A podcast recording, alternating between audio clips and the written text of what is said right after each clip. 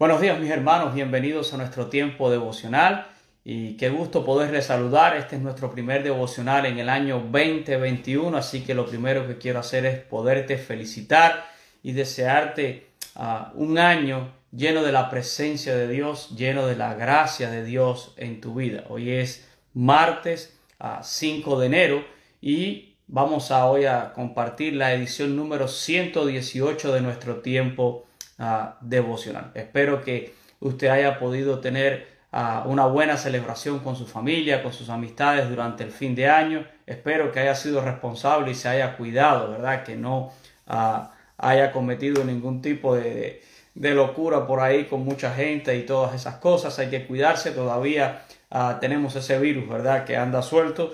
gracias al Señor las cosas están cambiando, está avanzando ya el proceso de, la vacuna y todo lo demás.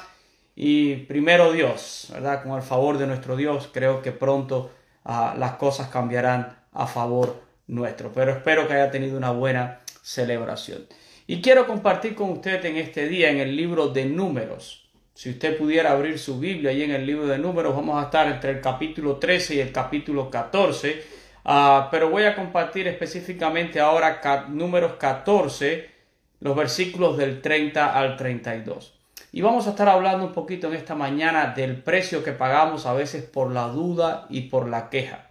A veces pagamos un precio alto ah, en nuestras vidas por ah, dudar de Dios y por estarnos quejando de Dios.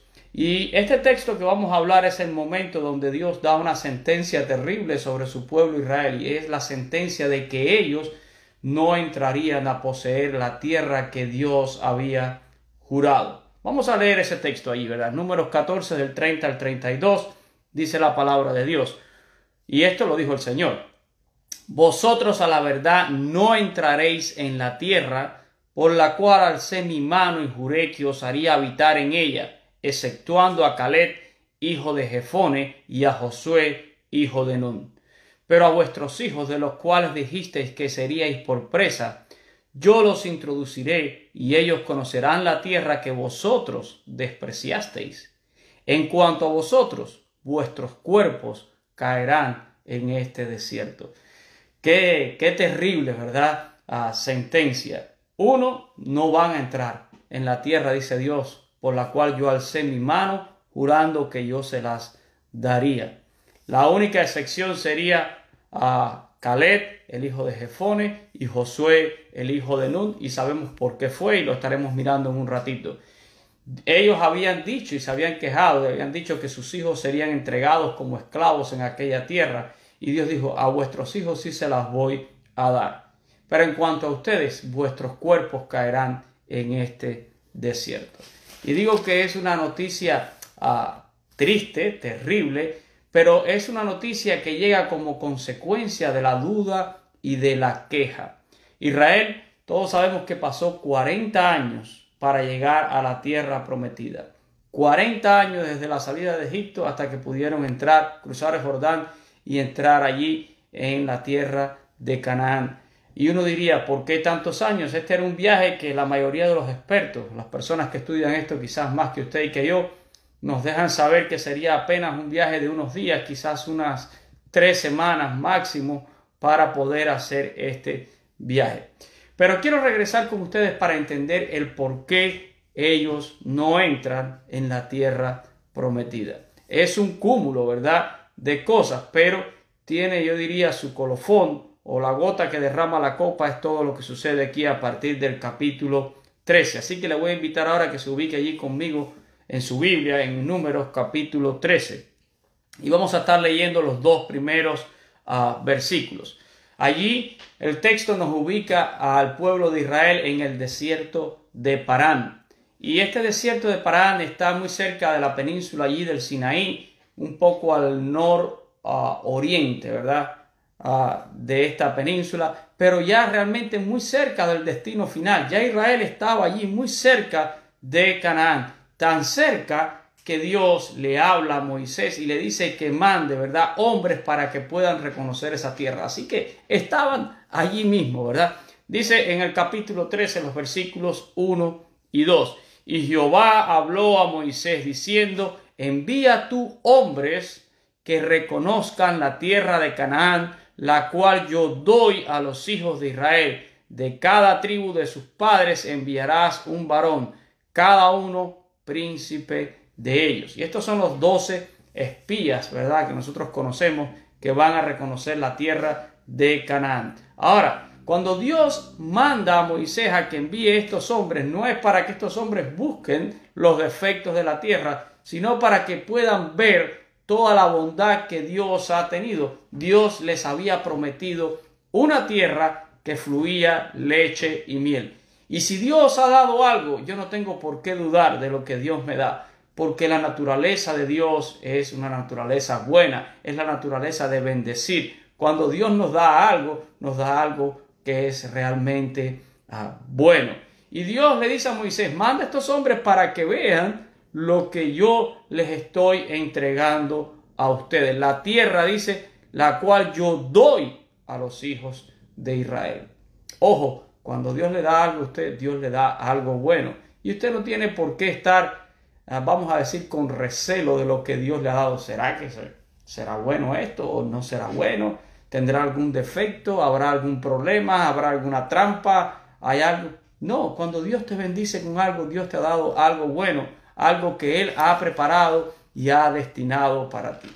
Y la historia dice que estos hombres salieron a reconocer aquella tierra y si usted lee, que lo, eh, espero que lo pueda hacer quizás con un poquito más de tiempo allí en su casa, yo no tengo el tiempo de leer todo el capítulo hoy con ustedes, ah, recorrieron, anduvieron y dice que incluso contaron ese famoso racimo de uvas allí cerca de, de el arroyo de Ecol, y traen ese sarmiento, ¿verdad? Sobre una vara, esa imagen yo creo que muchos quizás la hemos visto en alguna, alguna película, en algún tipo ah, de relato, pero ciertamente un, racimo muy grande de uvas. Y finalmente estos hombres llegan de regreso a donde estaba Moisés y todo el campamento y tienen que dar un reporte de su recorrido. Y quiero ir entonces a Números capítulo 13 y versículo 27. Si usted me acompaña allí, vamos a leer el reporte que traen ellos allí.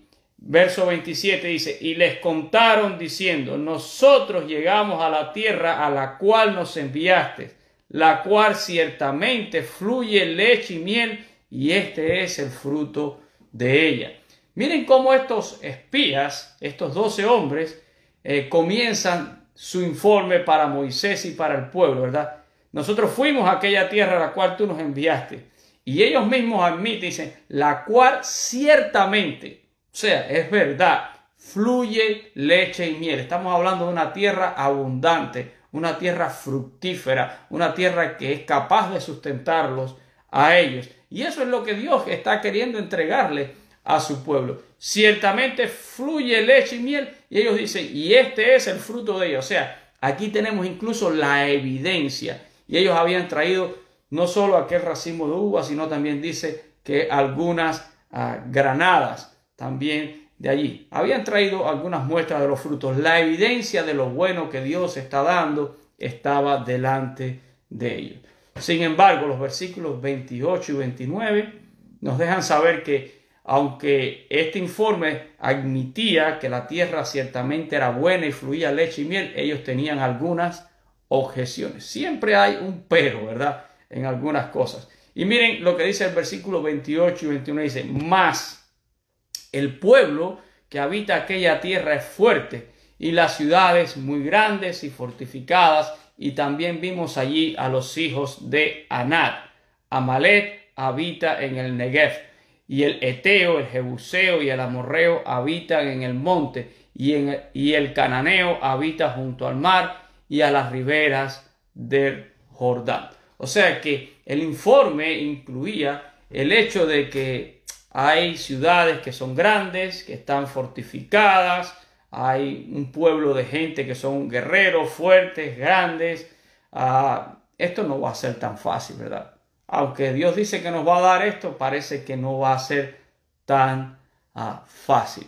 Y comienza todo un debate. De estos doce hombres, solo hay dos, Caleb y Josué, que están con Dios y que entienden que Dios ha entregado esta tierra y que ha dispuesto esta bendición para ellos y están dispuestos a conquistarla. Pero los otros están viendo todo lo que pueden ser los tropiezos, los percances, las objeciones. Y comienza todo un debate allí, versículos a 30 y 31. Miren, dice, entonces Caleb hizo callar al pueblo delante de Moisés y dijo, subamos luego y tomemos posesión de ella porque más podremos nosotros que ellos. Dice, más los varones que subieron con él, o sea, los otros diez, los varones que subieron con él dijeron, no podemos subir contra aquel pueblo porque es más fuerte que nosotros. Y la pregunta aquí es, ¿y dónde queda Dios? Que es el autor y el dador de toda esta ah, tierra, de toda esta bendición. ¿Dónde está Dios en la mente de estas personas? Bueno, pues de alguna manera yo creo que lo estaban excluyendo de la ecuación. Como muchas veces nosotros también excluimos a Dios en nuestras ecuaciones cuando tenemos que enfrentar algunos desafíos, ¿verdad? Comenzamos a mirar más los tropiezos y nos olvidamos que la mano de Dios es la que nos está guiando, la que nos está llevando y la que nos está sustentando en el proceso. Incluso esto los llevó a hablar entonces mal de lo que Dios quiere darle a ellos para bien. Y esto parece algo que es eh, realmente ridículo. Nosotros podemos llegar a hablar mal de algo que Dios quiere darnos para bien. Miren el verso 32 en adelante, 32 y 33. Dice literalmente, y hablaron mal, hablaron mal entre los hijos de Israel de la tierra que habían reconocido, diciendo, la tierra por donde pasamos para reconocerla es tierra que traga a sus moradores y todo el pueblo que vimos en medio de ella son hombres de gran estatura. También vimos allí gigantes, hijos de Anat, raza de los gigantes, y éramos nosotros, a nuestro parecer, como langostas, y así les parecíamos a ellos. Habló mal el pueblo de la bendición que Dios quería entregarle, ¿verdad? Y dicen a veces que Ah, bueno, la propia escritura nos dice, ¿verdad? Que un poco de levadura leuda toda la masa. Dicen que una papa podrida puede llegar a dañar todo el saco, ¿verdad? Y a veces todo lo que necesitamos es que hayan algunas personas negativas y que empiecen a hablar mal para que esto comience a generalizarse y se haga, ah, yo diría es como una bola de nieve que va creciendo y llega a hacerse un gran ah, problema. Qué triste cuando todos comenzamos a veces a dudar de Dios. Qué triste es cuando comenzamos a cuestionar lo que Dios quiere darnos y ha dispuesto para nosotros, porque a nuestro parecer no es tan perfecto, ¿verdad? Aquella tierra fluía leche y miel y ahora ellos están diciendo es una tierra que devora a sus moradores. Y entonces comienza una queja generalizada. Y entramos ahora rápido aquí en el capítulo 14 y quiero leer los versículos del 1 al 4 para que ustedes vean cómo comienza a extenderse esto en todo el campamento de Israel. Miren lo que dice ahí el capítulo 14.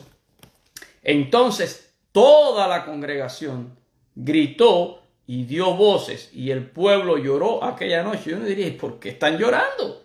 ¿Verdad? Y se quejaron contra Moisés y contra Aarón todos los hijos de Israel y les dijo toda la multitud, ojalá muriéramos en la tierra de Egipto o en este desierto, ojalá muriéramos. ¿Y por qué nos trae Jehová a esta tierra para caer espada y que nuestras mujeres y nuestros niños sean por presa? ¿No sería mejor volvernos a Egipto? Y decían unos a otros, designemos un capitán y volvamos a Egipto. Qué triste pasaje esta congregación, ¿verdad? Este pueblo la emprende en primer lugar contra Moisés y Aarón. ¿Por qué? Porque ellos eran los líderes. ¿Quién era el que había animado al pueblo? ¿Quién era el que se había presentado delante de Faraón? Pues había sido Moisés y Aarón, ¿verdad? Y ellos fueron los que sacaron al pueblo de Egipto. Claro, lo hizo Dios y sabemos toda la historia de las plagas y demás. Pero las personas que Dios usó fueron Moisés y Aarón.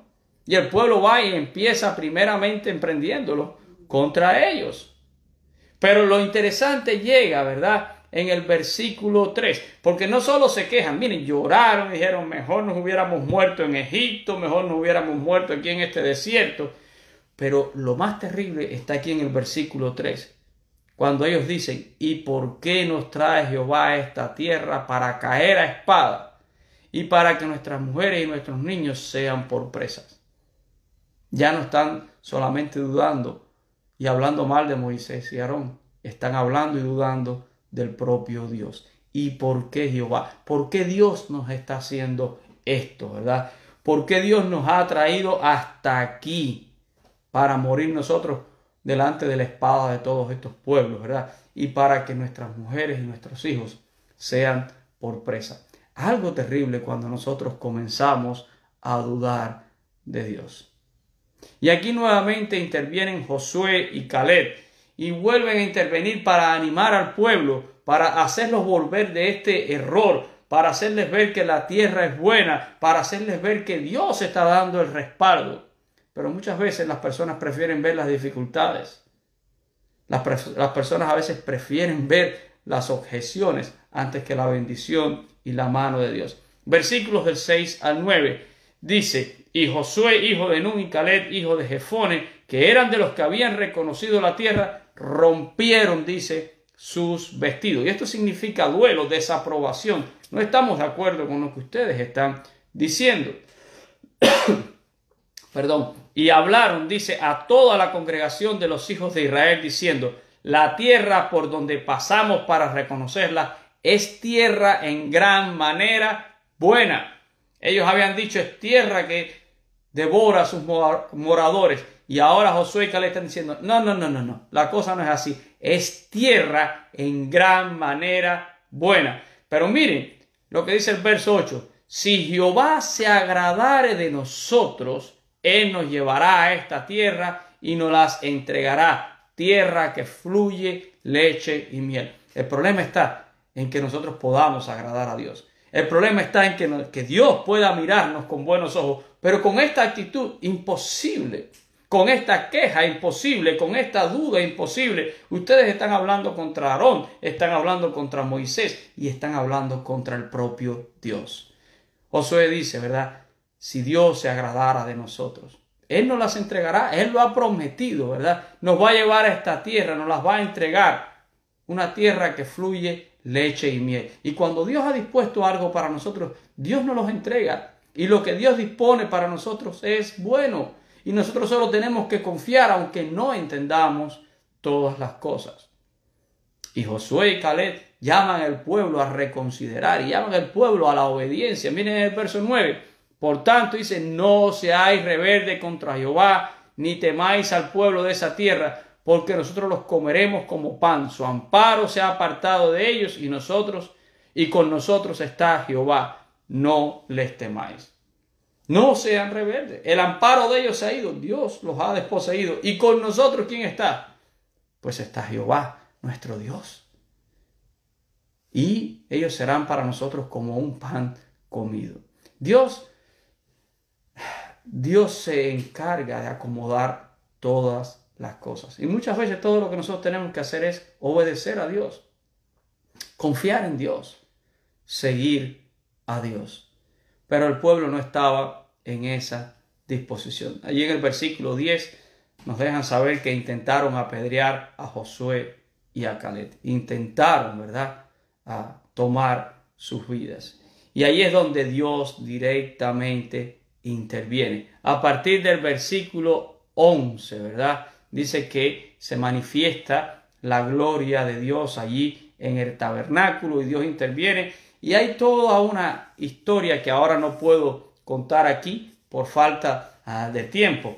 Pero Dios realmente quería consumir al pueblo por esta actitud y por esta desobediencia. Y al no ser por Moisés y Aarón, que se dice que se pusieron de rodillas y empezaron a interceder delante de Dios por el pueblo, diciéndole, no hagas tú esta cosa, ¿verdad? Porque ¿qué van a decir nuestros enemigos? Que tú nos sacaste de Egipto para después hacer esto con nosotros. Y Dios, que es amplio en misericordia, aún más allá de nuestras rebeldías, más allá de nuestras dudas, más allá de todas las, las limitaciones que nosotros tenemos, Dios mostró misericordia. Allí en el versículo 20 dice entonces, Jehová dijo a Moisés, yo los he perdonado conforme a tu dicho. Pero fíjense, este perdón no implica que no va a haber consecuencias. Este perdón sencillamente es, no voy a terminar con ellos en este momento, ¿verdad?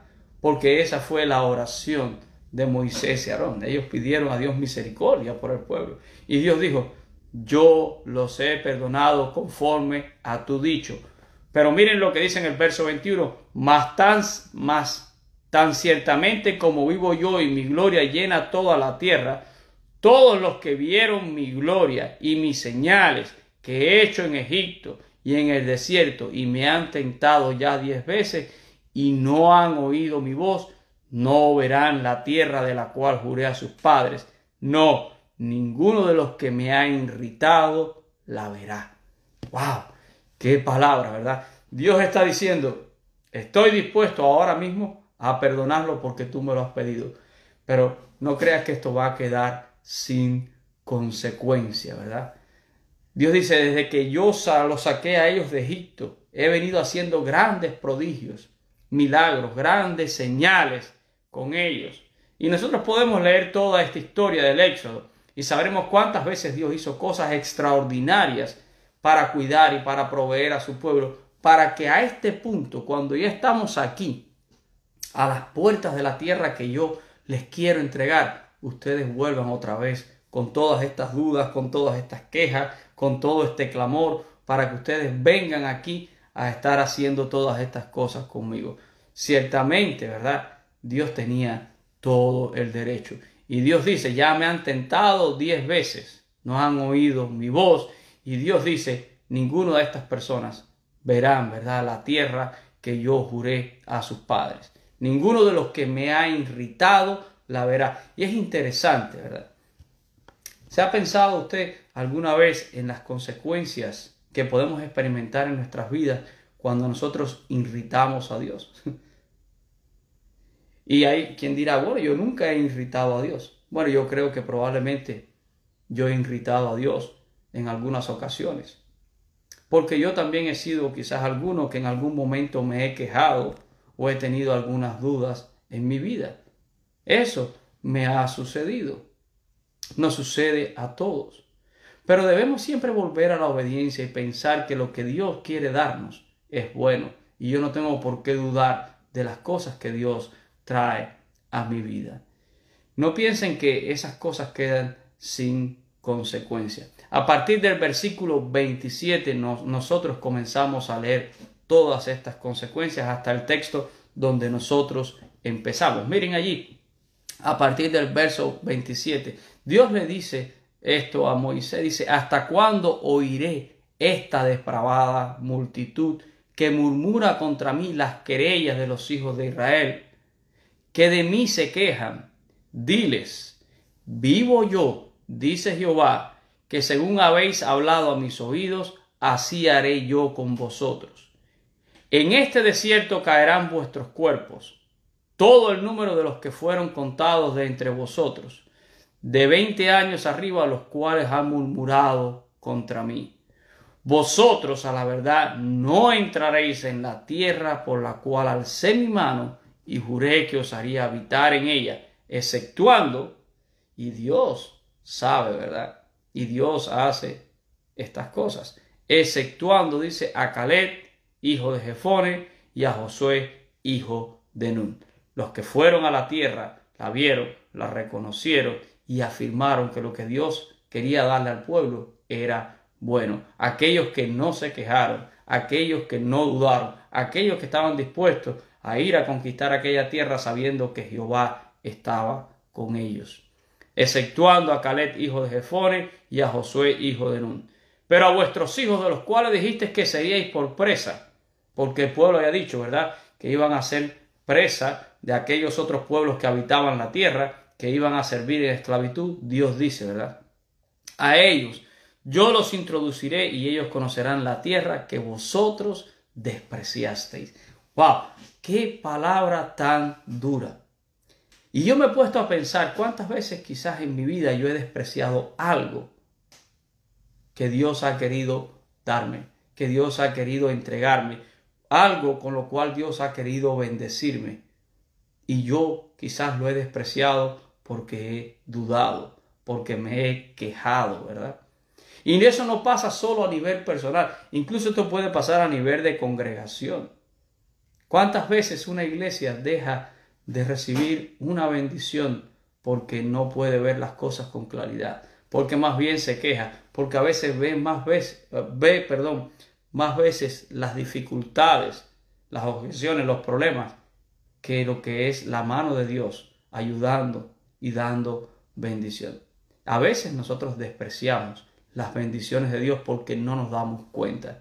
Y venimos como el pueblo de Israel llorando nuestras querellas delante de Dios. El Señor le dijo, ¿verdad? En cuanto a vosotros, vuestros cuerpos caerán en este desierto. Aún Moisés, ¿verdad?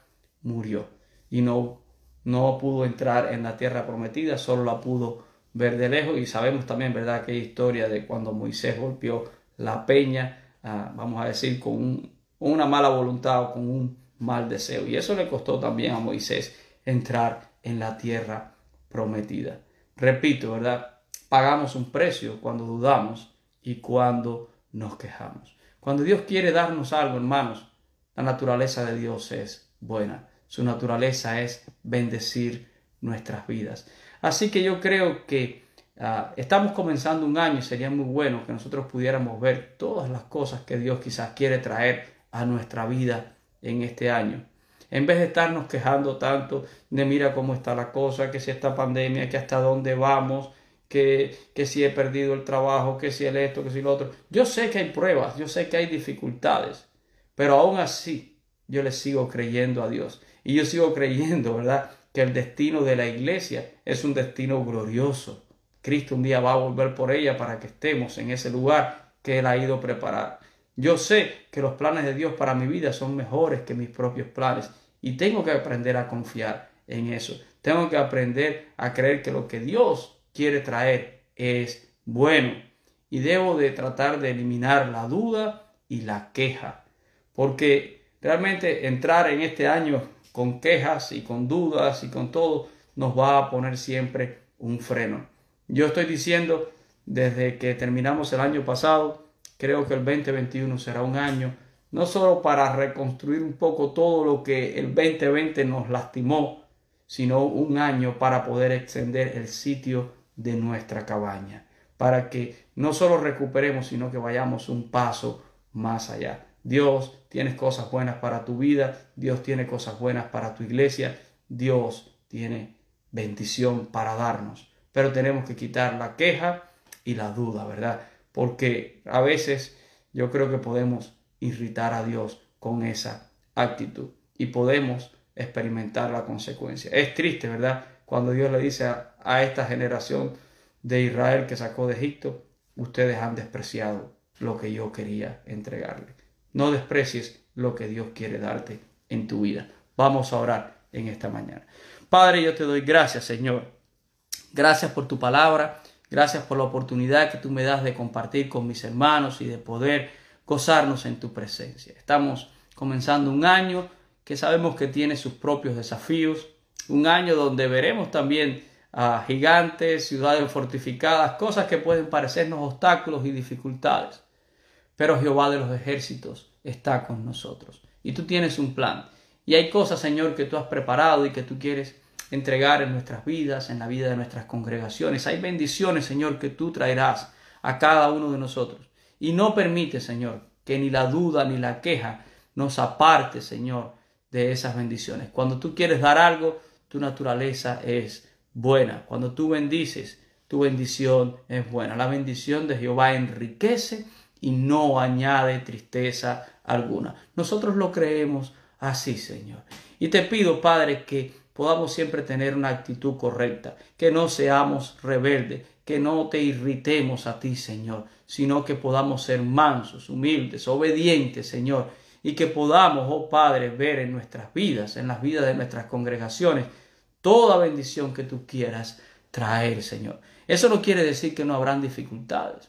Israel no iba a poseer aquella tierra sin tener que luchar, sin tener que pelear, pero tú estabas con ellos. Y nosotros tendremos también nuestras bendiciones, pero también tendremos que pelear, tendremos que luchar, tendremos que hacer. pero confiando en que tú estás a nuestro lado. Señor, en esta hora yo quiero orar e interceder también por algunos de mis hermanos que también tenemos, Señor, enfermos. Ah, estamos recordando a nuestra hermana Nenita que todavía se está recuperando, a nuestra hermana Nélcida que está allá en República Dominicana también, que tu bendición llegue a ella, a nuestra hermana Mercedes que está en su hogar todavía recuperándose, Señor, y con tratamiento. También pedimos por el hermano Gregorio, que sabemos que está con COVID, Señor, cuídalo a él. Gracias porque las noticias son buenas de que se está recuperando. También por nuestro hermano César, que tiene una lesión en su pie. Oramos por él también, Señor, para que tú lo puedas restaurar. Gracias porque los otros que han estado enfermos también tú los has ido levantando, Señor, uno a uno. Esa es tu naturaleza. Tú eres bueno, en ti confiamos. Oramos, Señor, siempre por tu provisión para cada una de nuestras familias. Oramos por nuestros hermanos, nuestros hermanos allá en Colombia también, Señor. Gracias por la iglesia Rey de Reyes, que ya la tenemos en nuestro corazón. Gracias por la oportunidad de trabajar con ellos. Cuida a nuestros hermanos y proveeles también a ellos allá, Señor. Y gracias por cada bendición que tú nos das. Gracias por nuestra congregación. Gracias por nuestras familias. Gracias por tu sustento cada día. Gracias por toda cosa, por toda dádiva, por todo don perfecto que desciende del Padre de las Luces. Toda naturaleza tuya, Señor, es buena, santa y pura para bendecir nuestras vidas. Ayúdanos, Señor, a confiar en ti y a ser obediente. Cuida siempre a cada uno de mis hermanos y gracias por la oportunidad que nos das de compartir siempre tu palabra. Oramos todas estas cosas en el precioso nombre de Cristo Jesús. Amén y amén. Gracias, mis hermanos. Gracias a todas las personas que están conectadas con nosotros ahora mismo. Les amamos en Cristo Jesús y de verdad que les deseo un año repleto de la bendición de Dios, pero sobre todo de la presencia de Dios en su vida, porque con Dios lo tenemos todo y sin Dios no tenemos nada. Así que con eso me despido, estaremos de vuelta el próximo jueves 9 y 30 de la mañana. Dios les bendiga a todos. Amén.